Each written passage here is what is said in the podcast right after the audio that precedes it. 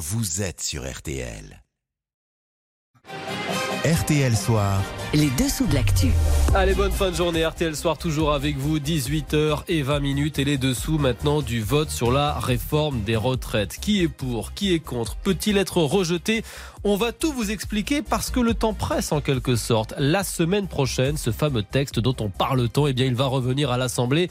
Et une question se pose, est-ce que les macronistes auront une majorité pour le faire adopter ou bien devront-ils passer en force avec le fameux 49-3 Bonsoir Marie Mollet. Bonsoir. Vous tenez les comptes pour RTL et ce n'est pas simple. Là, à l'heure où on se parle, sur le papier, est-ce que le gouvernement a suffisamment de voix? Est-ce que c'est gagné? Bah non, c'est pas gagné du tout. Ça peut paraître fou, mais l'exécutif ne sait pas aujourd'hui, à une semaine du vote, si la réforme passe à l'Assemblée. Alors à Matignon, euh, depuis des jours, c'est calculatrice à tous les étages, 88 euh, députés RN compte, 149 députés NUPES compte, même l'élu non inscrit du dernier rang a son importance.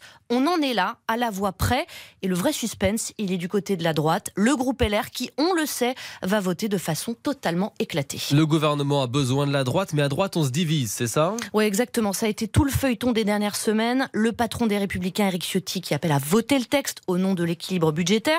Et puis il y a des frondeurs autour d'Aurélien Pradier qui demandent toujours plus pour les carrières longues. Mais combien sont-ils précisément ces frondeurs? Combien vous votez contre? Combien vont s'abstenir? Même Éric Ciotti est incapable de le dire aujourd'hui avec certitude. Les chiffres qu'on entend à droite à la louche, c'est une vingtaine de députés LR sur les 62 qui pourraient ne pas voter le texte. Et c'est cette poignée d'élus qui tient la réforme entre ses mains. Question bête, mais est-ce que tous les macronistes, eux, compte voter le texte? Eh bien non, pas tous. Euh, hier, la députée Barbara Pompili a ouvertement lâché son groupe. Elle ne votera pas la réforme et pourrait entraîner dans son sillage deux de ses proches. Alors peu de chance que ça fasse tache d'huile sur la majorité, mais quand on est à 2, 5, 10 voix presse la compte. La patronne des députés Renaissance, Aurore Berger, a même menacé ses troupes hier. Ceux qui ne voteront pas seront exclus. Alors, à vous entendre, le vote risque d'être très serré. Pourquoi le gouvernement ne met pas fin au suspense et n'utilise pas tout simplement le 49.3 Parce que le 49.3, l'adoption du texte sans vote, c'est l'arme atomique sur l'Assemblée et c'est du carburant pour la rue qui criera euh, au passage en force. Mais le 49.3, c'est toujours mieux qu'une réforme rejetée par les députés 49-3 ou vote, les calculettes vont chauffer jusqu'au bout et la décision sera difficile à prendre. Les dessous donc de ce vote qui est prévu normalement la semaine prochaine sur la réforme des, des retraites. On y voit plus clair en tout cas grâce à votre calculette ce soir. Merci beaucoup Marie Mollet. RTL Soir. Les dessous de l'actu. 18h22 minutes. Laissez-vous tenter dernière. Et à laissez-vous tenter dernière, très sympathique ce soir avec une sacrée photo de classe. C'était à la mi-journée à l'hôtel Royal Monceau à Paris.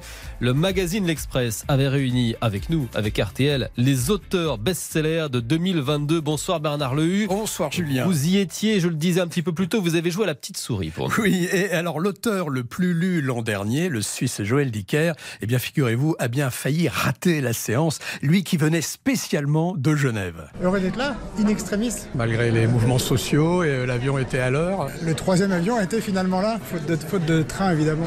Voilà, et alors le charme de cette séance photo, c'est de réunir des écrivains à succès, tout genre confondus, hein, et de provoquer des rencontres insolites ou parfois des retrouvailles absolument inattendues, comme celle d'Agnès Martin-Lugan et de Victor Castanet, vous savez, l'auteur de Des Fossoyeurs, Oui. cette enquête sur les, les EHPAD Orpea. Eh bien, il avait croisé la romancière à l'époque où il était journaliste à Canal. Juste, il y a quasiment jour pour jour 10 ans. Pour le premier roman, pour Les gens heureux, les boivent du café. Du coup, il y avait eu un reportage euh, fait par Victor. Ouais, et c'était très émouvant parce que c'était le début du mouvement de l'auto-édition. Et je crois que tu devais être une des premières Oui, à passer première, de ouais, j'étais la l'auto-édition à l'édition. Et c'était émouvant de voir à cette époque, je me souviens, moi j'étais tout jeune journaliste, mais de voir une auteure qui justement fasse cette transition. Et voilà, il ne s'était pas revu depuis. Le lauréat du prix Quai des Orfèvres, lui, Jean-François Pasque, alors il était loin d'imaginer, à l'époque où il prenait son métro, quand il était flic à Paris, de retrouver un jour, sous les lustres du Royal Monceau,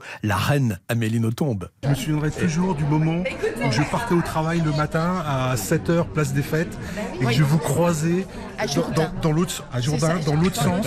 Et c'était deux mondes qui se croisaient. Et si aujourd'hui on m'avait dit il y a 15 ans, bah voilà, tu seras là, euh, j'aurais dit non mais arrêtez. C'est euh, fantastique, Jean-François. voilà, c'est un bonheur.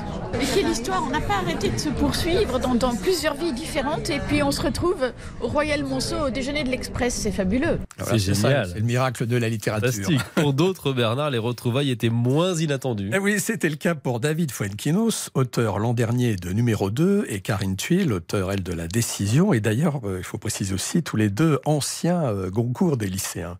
On était lycéens quand on se connaissait, pratiquement. C'est vrai Donc euh, c'est magnifique, moi, de, de voir nos parcours respectifs. On est très amis, donc euh, en réalité, on parle d'autres- parfois d'autre chose que de la littérature. Mais l'amitié entre écrivains, ça existe euh, vraiment? C'est rare. Moi, je sais que David m'a beaucoup euh, encouragé. Il a eu du succès euh, avant moi. Il m'a beaucoup euh, porté. euh, il a toujours lu mes textes. Donc, c'est une relation de très grande générosité. Non, mais c'est vrai que la décision, euh, c'est peut-être le plus grand livre de l'année dernière. J'ai payé très cher pour qu'ils disent ça. hein. Voilà. Alors pour tous, quoi qu'il en soit, se retrouver sur la photo traditionnelle des auteurs les plus lus, et là c'était le cas donc des auteurs de l'an dernier, eh bien ça reste une fierté comme pour l'auteur de Polar, Bernard Minier. Ah oui, puis ça me changeait un peu de, de- de mon enfance où j'étais pas forcément toujours le meilleur élève. Donc euh, la photo de classe. Vous étiez un cancre, non? Non, mais j'étais toujours au fond de la photo de classe, toujours derrière. 1, 2, 3. Ok, encore une fois. Super, merci beaucoup.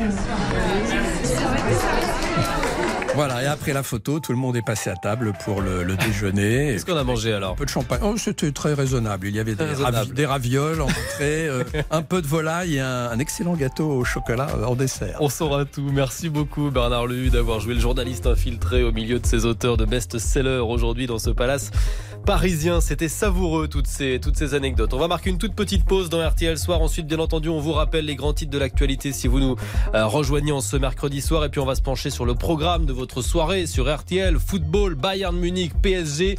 Le grand match, match à suspense. Est-ce que le PSG peut renverser les Allemands et se qualifier pour les quarts de finale de la Ligue des Champions? Est-ce que la qualification dépend uniquement d'un certain Kylian Mbappé? Et est-ce que la saison parisienne peut s'arrêter dès ce soir en cas de défaite?